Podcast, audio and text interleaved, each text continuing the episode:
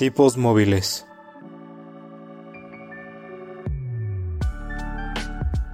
Un podcast que va más allá de los libros y de la realidad.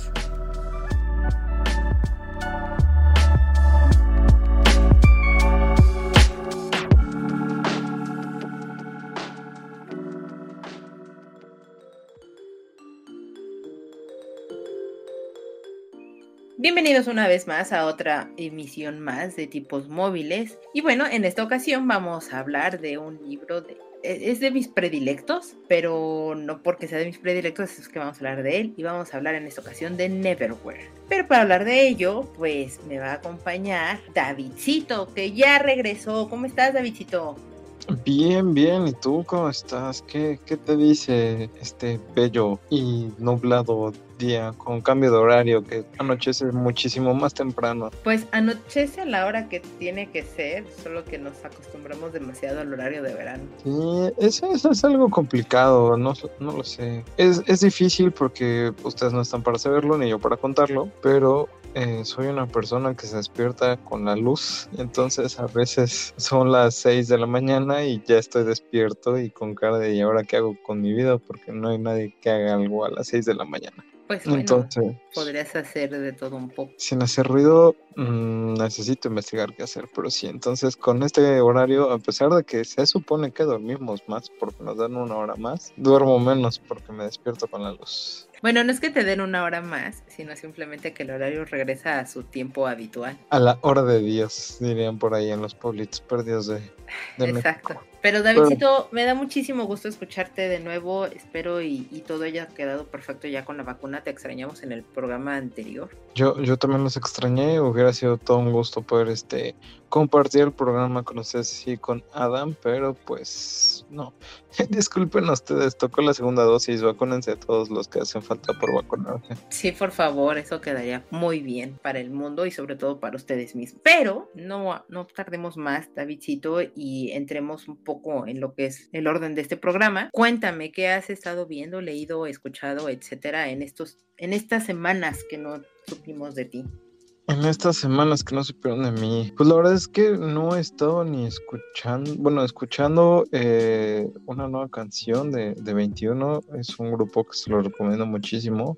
La Llorería. Eh, también les recomiendo mucho el nuevo disco de Izal, uno de los grupos indies más grandes de, de España, que a pesar de ser indies tocan bastante bien. Aquí en México no son muy conocidos y traen una vibra muy buena, es un rock bastante interesante. Eh, acaban de sacar su nuevo disco que se llama, si mal no recuerdo, Hogar. Ok. Entonces también este, está muy bueno el disco, ahí se los pondremos en la playlist para que lo puedan escuchar y pues le den la oportunidad. ¿Qué hemos estado viendo? Sigo con Futurama, es una serie que, que le comentaba a en la semana que siempre la he querido terminar de ver porque a pesar de que es del mismo creador de Los Simpson y todo, esta serie sí cuenta con, con una coherencia en algunas temporadas y sigue una historia bastante interesante. Incluso las películas, para que no se vea Futurama, tiene varias películas, están conectadas a, a la serie. Entonces, este, he estado viendo. También he estado viendo Naruto, los capítulos de relleno que nunca vi, casi al final de la serie de Naruto Shippuden, porque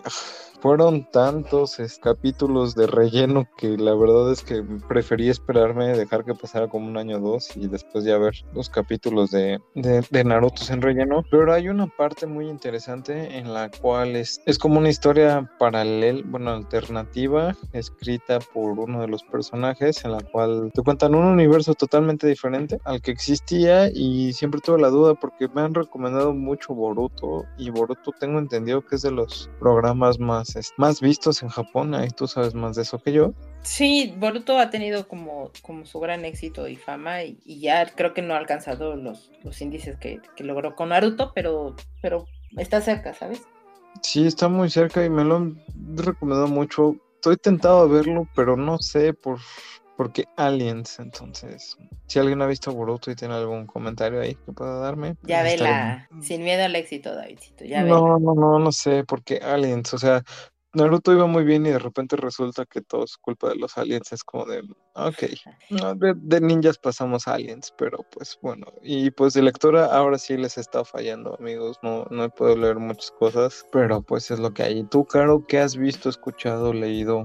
He estado viendo la quinta temporada de DC SOS, la estrenaron hace poquito en Amazon Prime, ya casi la termino, me duró nada. La verdad es que es una serie que, me gustó, creo que en algún momento ya lo habíamos platicado. Es, es un drama, pero bastante, bastante interesante. Eh, la quinta temporada es muy simpático o no, no estoy muy segura todavía de ello, pero ya hablan sobre la pandemia ya, ya manejan como este tipo de situaciones, entonces está muy, muy apegada a, hoy día. Sigo viendo los animes que he estado viendo semana a semana de la temporada, que platicamos en el programa pasado. No he podido ir a ver Dune, quiero ir a ver Dune, entonces espero para la siguiente emisión igual ya tener una opinión al respecto. De ver creo que nada más eso, y yo sí he estado leyendo.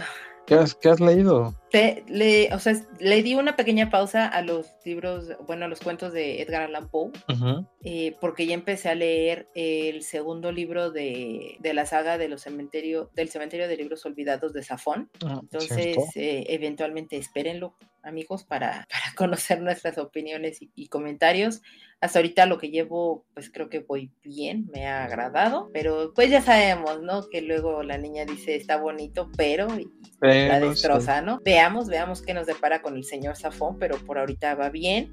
Y también estoy leyendo el manga de Wotakoi. Ahora sí, ya lo retomé, ya después de que pasé por Your Name y, todo lo de Makoto Shinkai. Ahorita ya retomé Wotakoi. Eh, me ha gustado. Es, es, una historia que me gusta mucho, que me trae muy buenos recuerdos. Entonces, pues leerla me hace revivir muchas cosas. Entonces, la recomiendo bastante creo que ya terminó o está a punto de terminar. La está publicando Editorial Panini, entonces pues si pueden, eh, léanla y si no, pues vean la, la primera temporada que está en Amazon Prime del anime. Es muy divertido, se les va muy rápido. Son poquitos capítulos, media hora, 25 minutos en realidad. Entonces es muy disfrutable, muy, muy disfrutable. Para todos los geeks, amantes de los videojuegos y cosas otakus, adelante.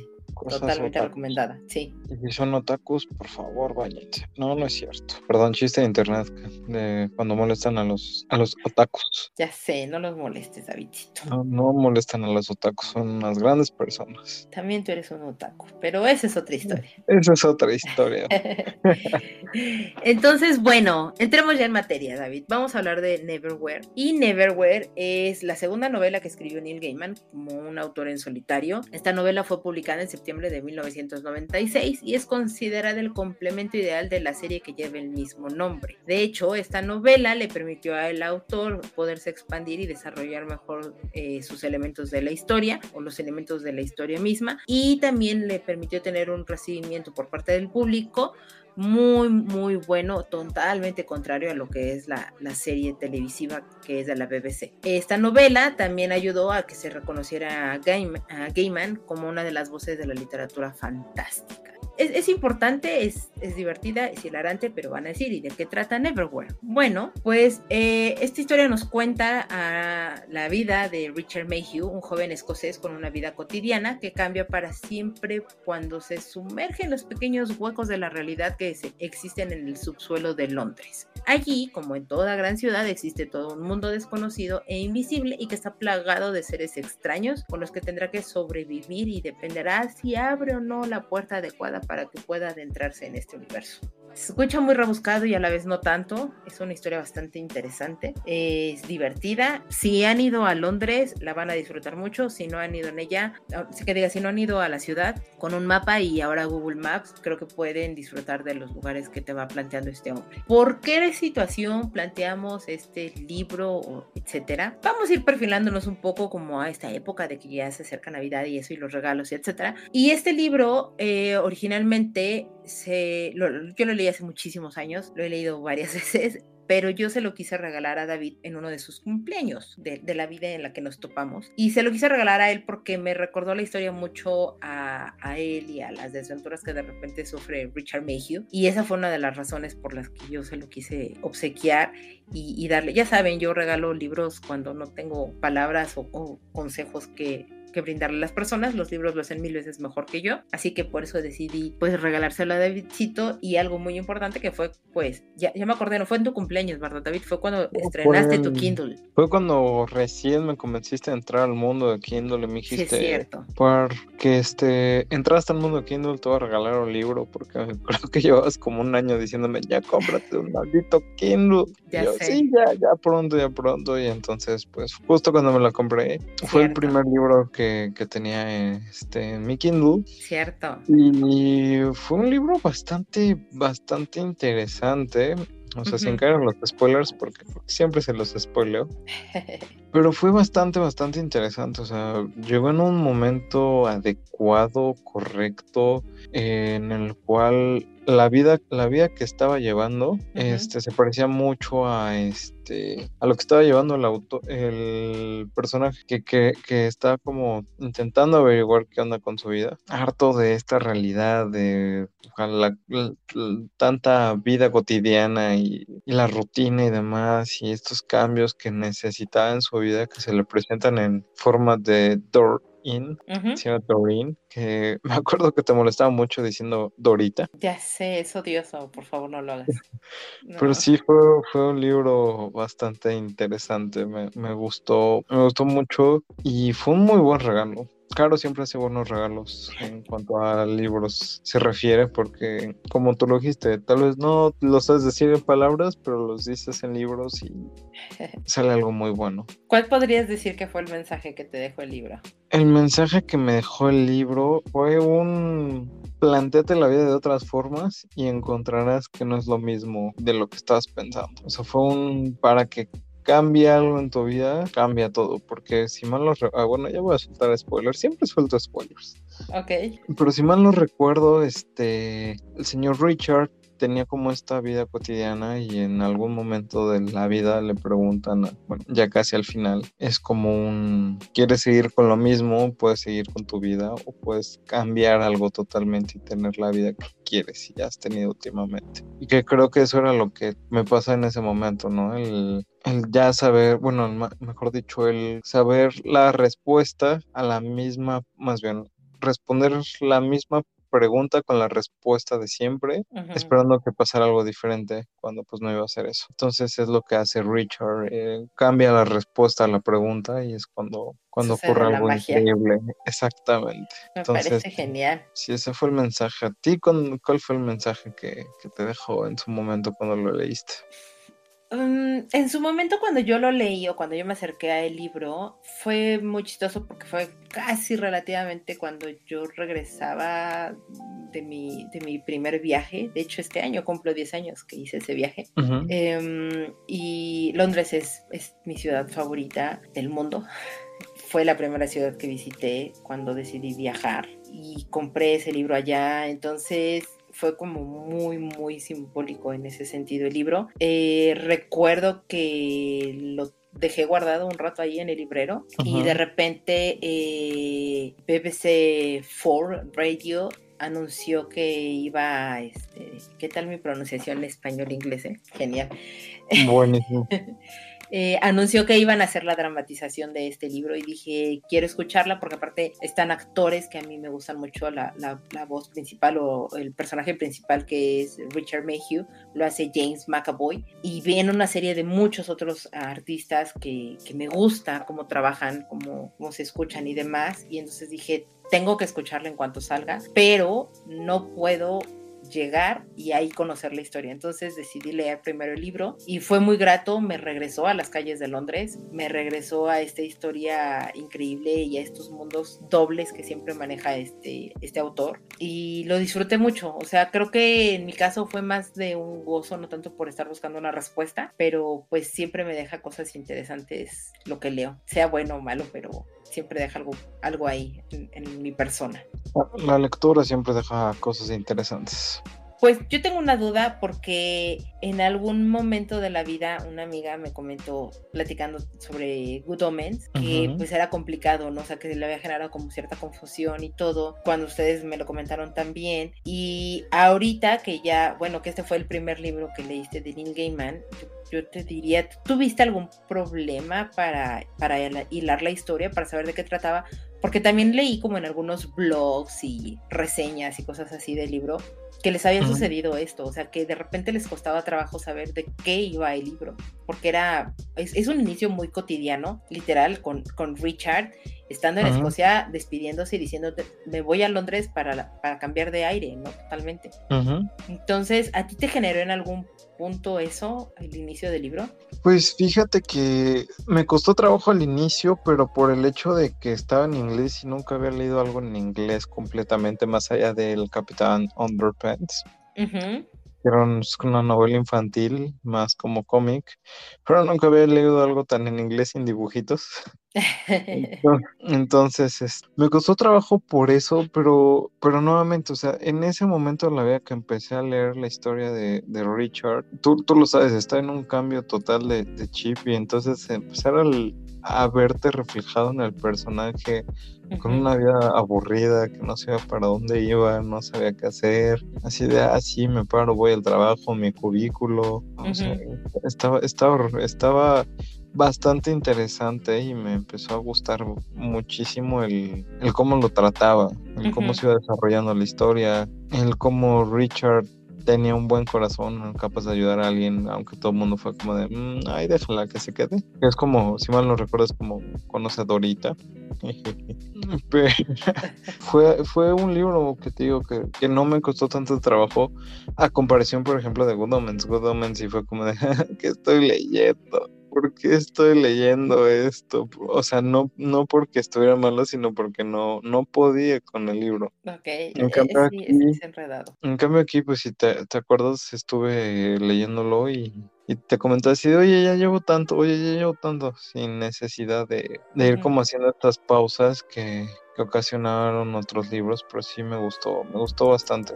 ¿A ti? Pues a mí no, lo que pasa es que yo no fue mi primer libro, mi primer libro que leí de Neil Gaiman, es que no me acuerdo si fue The Graveyard Book o fue Coraline. O sea, a mí me lo presentaron por Coraline porque una, una amiga eh, del, del, editorial, o una editora, eh, cuando me conoció y todo, me, me, la presentaron y demás, le dijeron, ah, mira, ella es Carolina, y todo me dijo, ah, Coraline. Y yo dije, ok, pero no, no dije nada. Y ya después nos hicimos muy amigas y le dije, yo tengo una duda que me ha comido la cabeza todo este tiempo porque cuando tú y yo nos conocimos, tú me dijiste Coraline. Entonces se rió y me dijo, ¿cuánto tiempo llevas con esa duda? Le dije, pues desde que entraste, ¿no? O sea, ya llevaba unos cuantos meses, la verdad.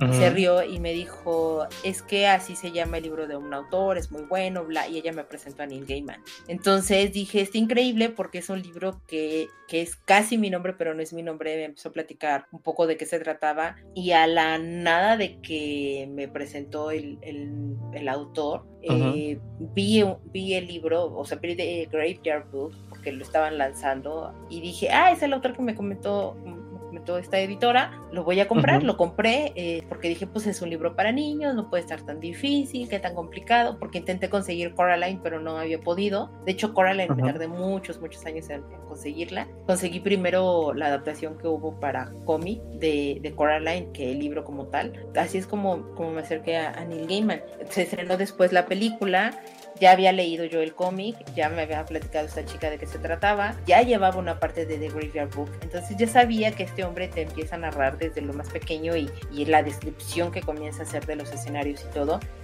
por eso a mí no me generó como conflicto cuando llegué a Neverwhere. Y creo que el, incentivo más grande que tenía es ese, o sea, de quiero escucharlo, entonces no me puedo tardar o si no le entiendo o algo, pues literal, así tenga que leerlo 50 veces la misma hoja, pero, pero yo tengo que llegar, ¿no? Y no, no fue de esa manera, o sea, la verdad es que se me hizo muy, muy ameno, porque pues te habla de, de este hombre que está en una cotidianidad y con una aburrición total de su vida, con una novia ultra nefasta, y que al final del día él se fija en estos pequeños detalles que es una chica que se encuentra en la calle herida.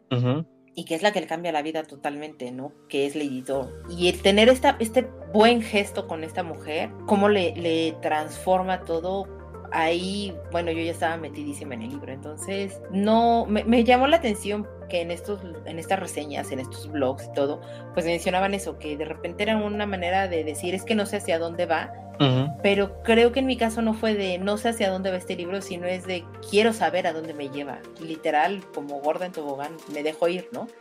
Sí. A mí me pasó eso con, con el libro. Yo no me he acordado de la novia tóxica.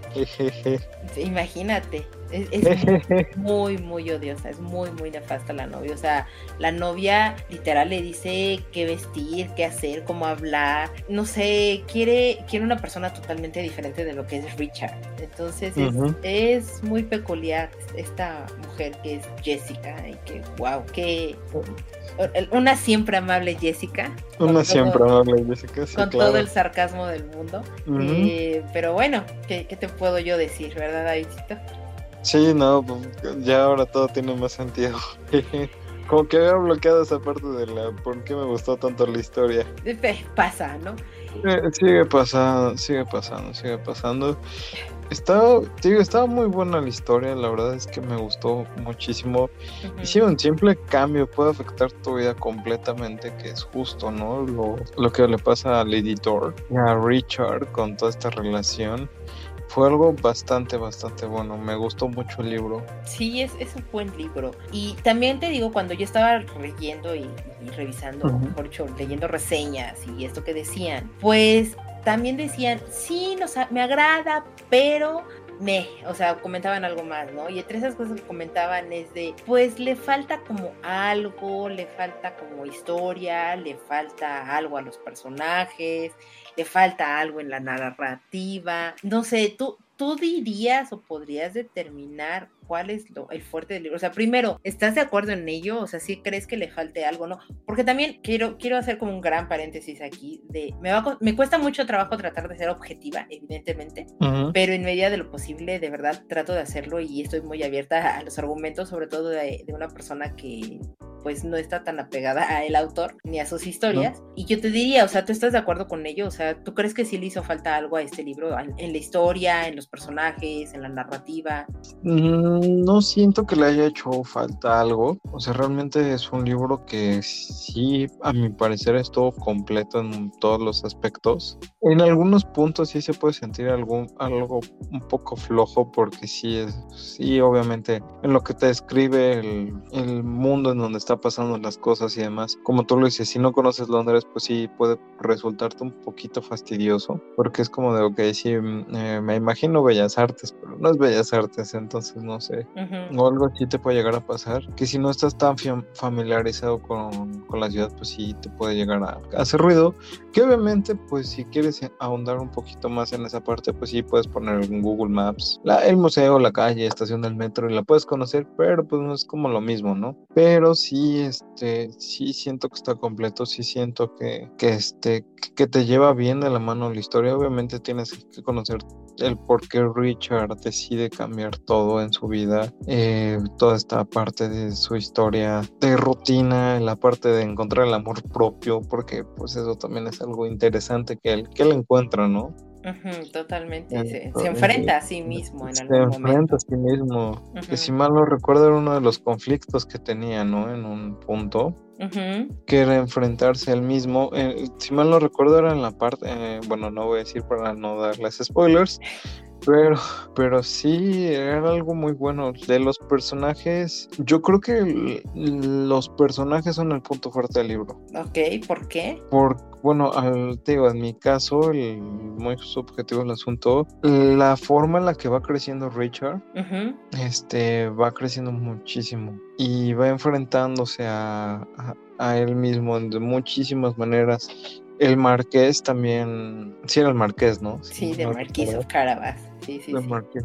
Tiene, tiene ya casi un año y medio que leí el libro. Y tu memoria ya no te da. Y mi memoria ya no me da porque ya estoy viejito. Pero vas bien, vas bien. El, Marqués era un personaje que también tú pensarías que era como super ególatra y que solamente pensaba en sí mismo y que le valía lo que le pasara a los demás.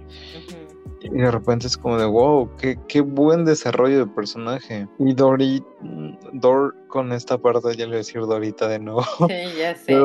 sí, sí, lo, lo, Sentiste mi mirada de odio a la distancia. Ajá, sentí así como de, ah, rayos. Pero esta Dor también tiene este desarrollo de, de mujer empoderada. Ajá sin sentirse forzado, ¿sabes? Es como el problema que hay últimamente en muchas cosas que, que se siente la inclusión forzada y este empoderamiento muy forzado, pero aquí no, o sea, Dor dices, wow, quiero, quiero una mujer así en mi vida, tan, tan cañona como, como es Dor, ¿no? Pero sí siento que, que los personajes son el punto fuerte.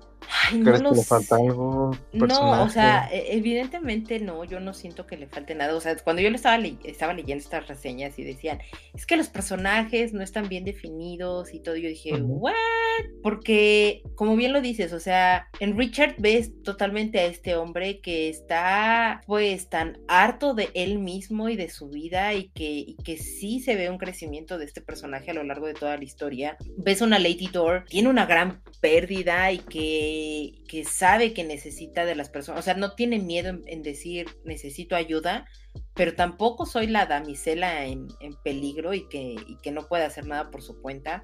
Eh, el marqués de Carabás es, un tipazo y, es irreverente y es sarcástico y, es narcisista hasta cierto punto y, entiendes por qué es un poco la vida que le ha tocado. Sin embargo, sabe, sabe con quién puede dar un poco más de, él mismo. de, eh, Hunter, que es el guardaespaldas de, de Lady Door, porque pues le están persiguiendo unos objetos que wow, qué, qué villanos. cuando hablamos en el, programa de villanos de los libros, hablamos de estos dos villanazos que es Mr. Krupan y Mr. Vanderman y wow, o sea, qué villanazos, ¿no? Son, son, tipos despiadados y que asesinan por placer y que lo disfrutan y, y, no les importa y lo dicen totalmente. Entonces, qué, qué, qué grandes personajes y, y Hunter pues está protegiendo a Dory que al final del día es un poco como el ego que existe en, en todas las personas y, el último acto y lo último que llega a ser es, es muy maravilloso. Entonces, a mí los personajes dije, pues no, para mí no les falta nada, o sea, sí están redondos y, y en la historia, o sea, la historia, pues podemos ver que sí es literal un camino del héroe como tal, eh, que vas viendo su crecimiento, su desarrollo, que se enfrenta. Entonces, es, no hay mucho que buscarle, ¿sabes? En el camino del héroe. Es de, a, de punto A a punto B con obstáculos y un crecimiento del mismo, que aquí lo notas perfectamente. Y la narrativa, o sea, creo que Neil Gaiman te, te da la descripción adecuada, de repente no excesiva, pero tampoco tan laxa, para poder llevarte y ubicarte en el lugar donde estás y donde se desarrollan las cosas y que tu imaginación logre, aunque no conozcas la ciudad, porque vamos, sí, conocer Londres de repente te ayuda mucho porque te ubica en, situaciones, pero una de las grandes características que tiene el libro es que existen dos Londres, el Londres arriba y el Londres abajo. Y, y, el Londres de arriba, pues al final del día es la ciudad que que puedes buscar, que puedes googlear, etcétera. Y en el Londres de abajo, que no es tan alejada del Londres de arriba, pero que tiene sus peculiaridades y que tiene más cosas y que te da la descripción del lugar específico sin necesidad de, de, ser tedioso. Y creo que eso te ayuda, o sea, te dan ganas de querer conocer más de, de Londres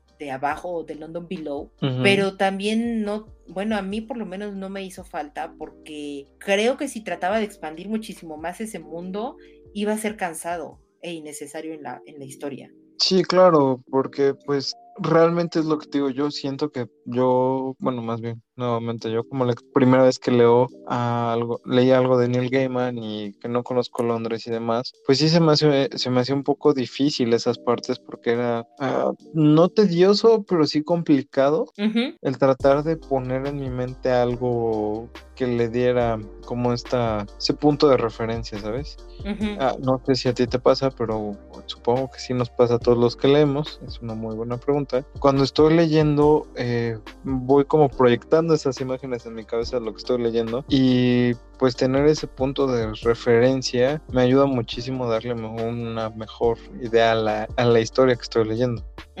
Pero sí esas partes donde no sabía qué imágenes ponerle era como de me falta mucho todavía no porque no, no sabía qué pensar.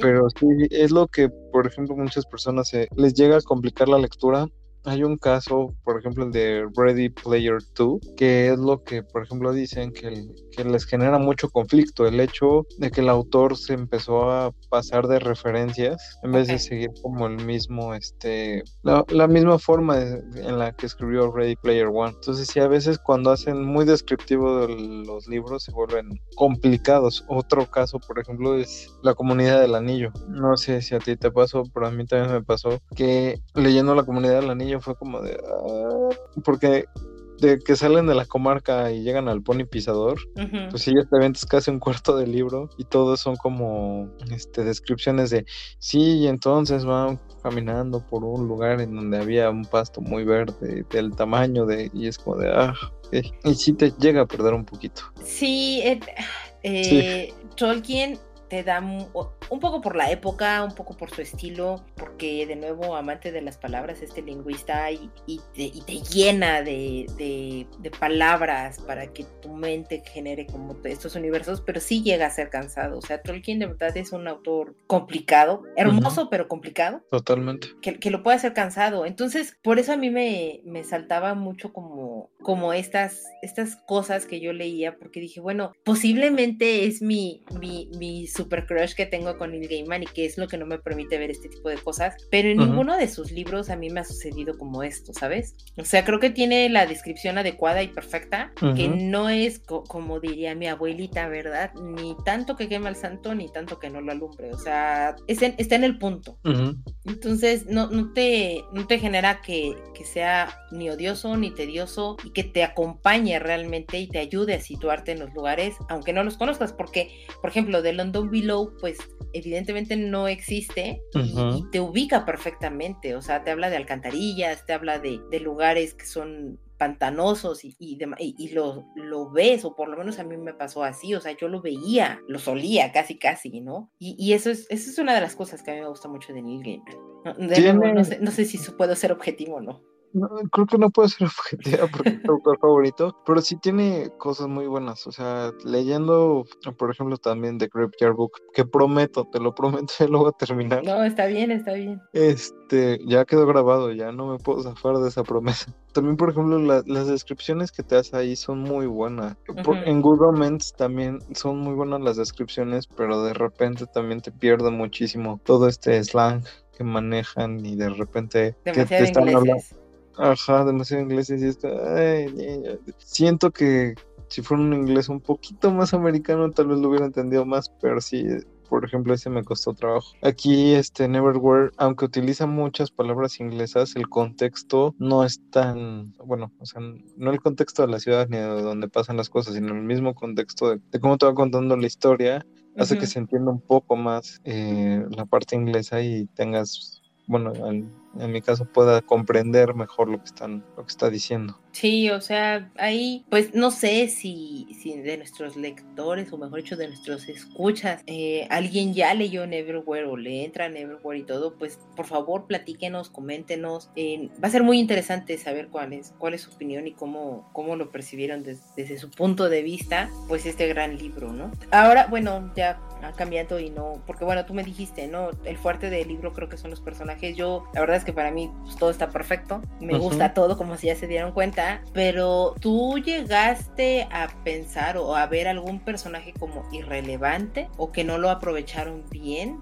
No, eh, todos me gustaron, incluso hubo una, si mal no recuerdo, te digo, ya tiene un rato que lo leí, había un personaje que que, que, que, se muere y me, hasta esa me dolió y eso que llevaba poquitos capítulos. Ay, anatema. Anatema, sí, que, que yo... No, es Anatema es de, de Good Omens, Sí, es cierto, no, Anastasia. Anastasia, sí, que era una niña rata.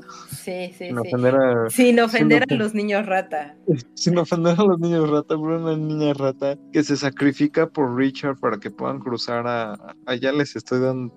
Ya, no, no, está bien, está bien. Que, al, al, al mercado al mercado y para que no se la trague, no se los trague la oscuridad. Hasta esa muerte fue como de, ah, por favor, no, no mueras. Todos los personajes, a pesar de que aparecieran poquito, te dejan con ese buen sabor de boca. Y si también te acuerdas, en un principio te decía que el marqués me desesperaba muchísimo. Ah, sí, sí, sí, sí, sí. Así que, "Ah, ¿por qué? ¿Por qué tiene que salir? Pero ya después fue de go, no, no, no, por favor, que no le pase nada a ese bello sujeto. Aparte, o sea, ah, de nuevo, recuerden, nosotros hablamos sin que avisemos con spoilers. Este es otro, cuando, cuando caen las garras de estos villanazos, híjole, si dice, sal corriendo de ahí, Marqués, ¿qué haces ahí adentro? Y por favor, te van a matar. No, corre. Sí, sal de ahí. Y también otros de mis personajes que a mí me gustan mucho, que no son tan, tan relevantes o que no entran, como, digamos, entre los principales, son los, los monjes que están cuidando un elemento, iba a decir que, pero no es un elemento que necesita no. conseguir Richard Door. Y los monjes que están ahí, y que cada uno de ellos tiene como una personalidad y pone acertijos y, y demás, me, me encantaron también y, y no me parecen desaprovechados. O incluso Old Bailey, que es muy, muy clave para el marqués, eh, un hombre que ama las alturas y que, y que vive en una catedral y habla con las palomas, es, es muy brillante. Entonces, sí, yo tampoco creo que exista un, un personaje que no esté aprovechado, porque creo que cada personaje que aparece en el libro tiene una razón de ser y que el tiempo de vida que le da el autor, o sea, no porque los mate, pero el tiempo de vida o cuando la interacción que tiene con los personajes principales tiene una razón de ser. Es correcto, sí. Y si te tuviera que decir con qué personaje me encariñé, pues obviamente fue con el señor Richard, porque pues sí, totalmente proyectado ahí, así de wow. No, yo quiero ser Richard en la vida. Eres un Richard en la vida, Davidcito. Permíteme, permíteme decírtelo. Eres, un Richard en la vida. Un, un Richard en la vida. Tien- tienen que leerlo para, para que entiendan el por qué todos deberíamos ser un Richard en la vida. Pero tú, ¿a qué personaje le agarraste cariño? Ay, Dios. Qué pregunta tan complicada, ¿eh?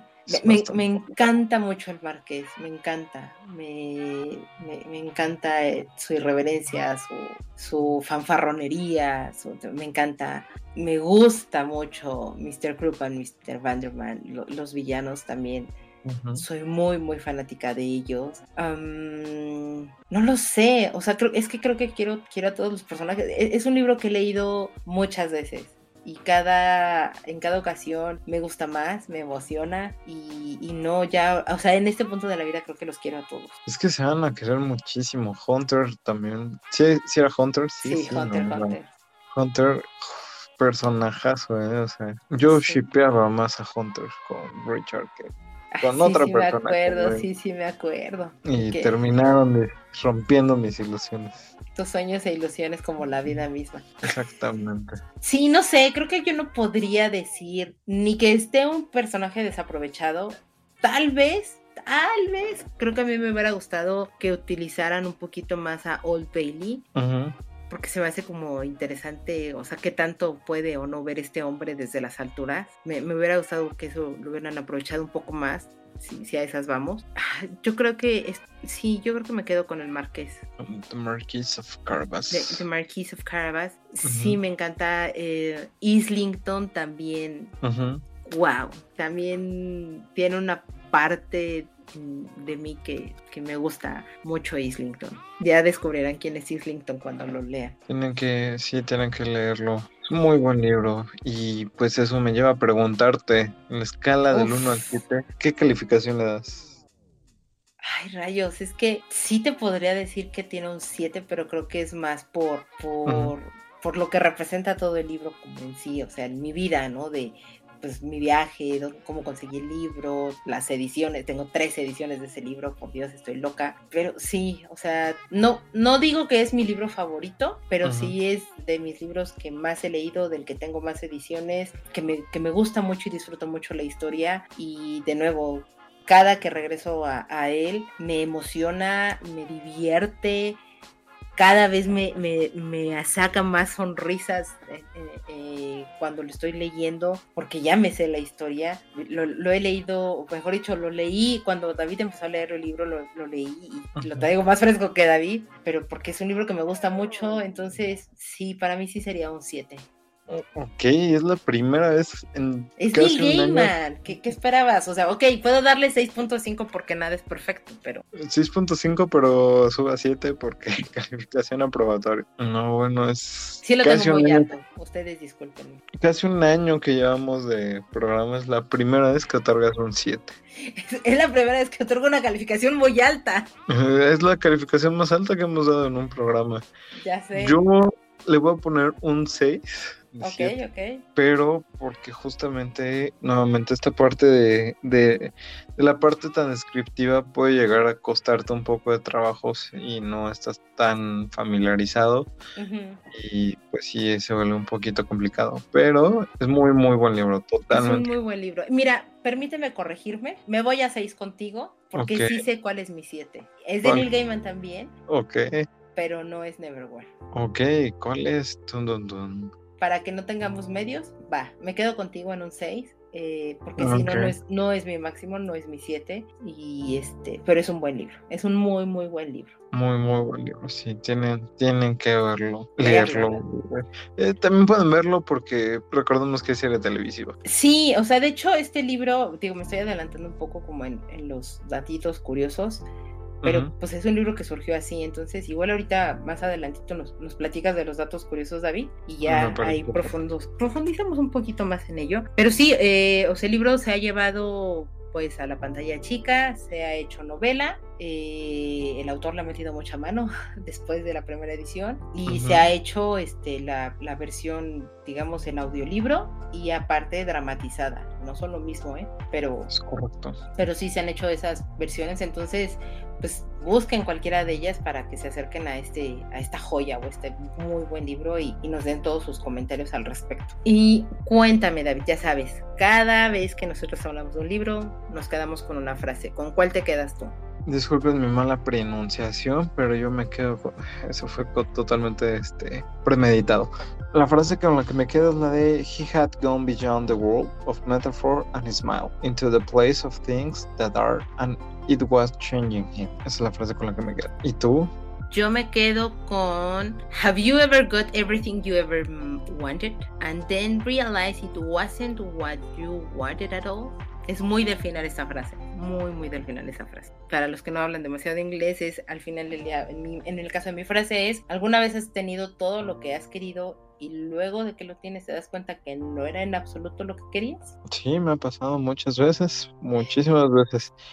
En mi caso, la mía en español es la de, bueno, él fue más allá del mundo de las metáforas y las sonrisas, en a un lugar en donde las cosas son como son y eso era lo que le estaba cambiando. Tiene, tiene sus buenas frases el señor Gamer.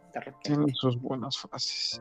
Y pues ya para contarte rapidísimo los datos curiosos, eh, Justamente Neverwhere es una historia que primero se estrenó en 1996 como miniserie en la BBC y consta de seis capítulos que ayudaron a inspirar a Gaiman para escribir la novela. También la novela fue lanzada originalmente por BBC Books en 1996 y iba acompañada de un CD con palabras habladas y un lanzamiento en cassette de la BBC también. Qué, qué, qué buenos años del 96 con cassette, sí, sí, des. Ya sé. Sí, no, totalmente. Surreales ahora surreales ahora. Y por último, la edición de BBC Books contaba con una portada del colaborador de Gaiman de hace muchos años, Dave McKean. Que, uff, el arte de Dave McKean, si no lo conocen, googleenlo en este momento. Hace cosas maravillosas. Trabajó muchos, muchos años con, con, con Neil Gaiman. Y hay un libro, bueno, hay muchos libros en realidad, pero uno de mis favoritos que tienen ellos dos es eh, The Day I Swept My Dad for Two Goldfishes, que es un libro infantil, El día que cambié a mi papá por dos peces dorados. Es muy bonito, es,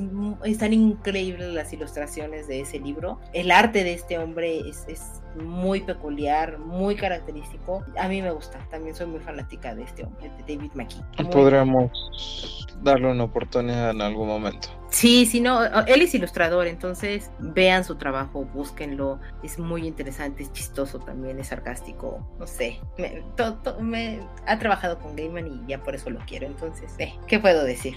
Y bueno, Davidcito, pues para ya no alargarnos más en el tema, eh, ¿con qué te quedarías tú en general de este libro? Con toda la forma en la que creció Richard, con toda esta oportunidad que, que deben de darse todos para, para reinventar su vida y ver otra manera de, de vivirla y de sentir la vida. Con cualquier pequeña cosita pueden darle un giro enorme a lo que están viviendo.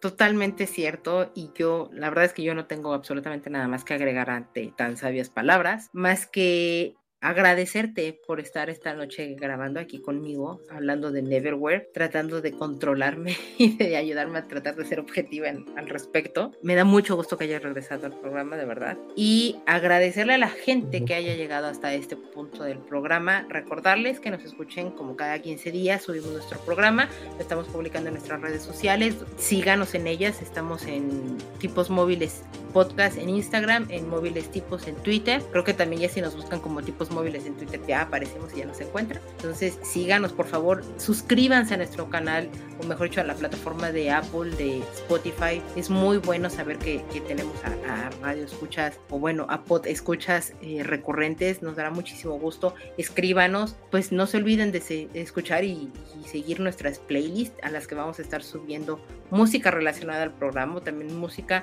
relacionada a nosotros y que nos conozcan un poquito más. Davidcito, muchas, muchas gracias. Bienvenido de nuevo. Muchas gracias, siempre es un placer. No, no me queda más y hasta la próxima. Hasta la próxima.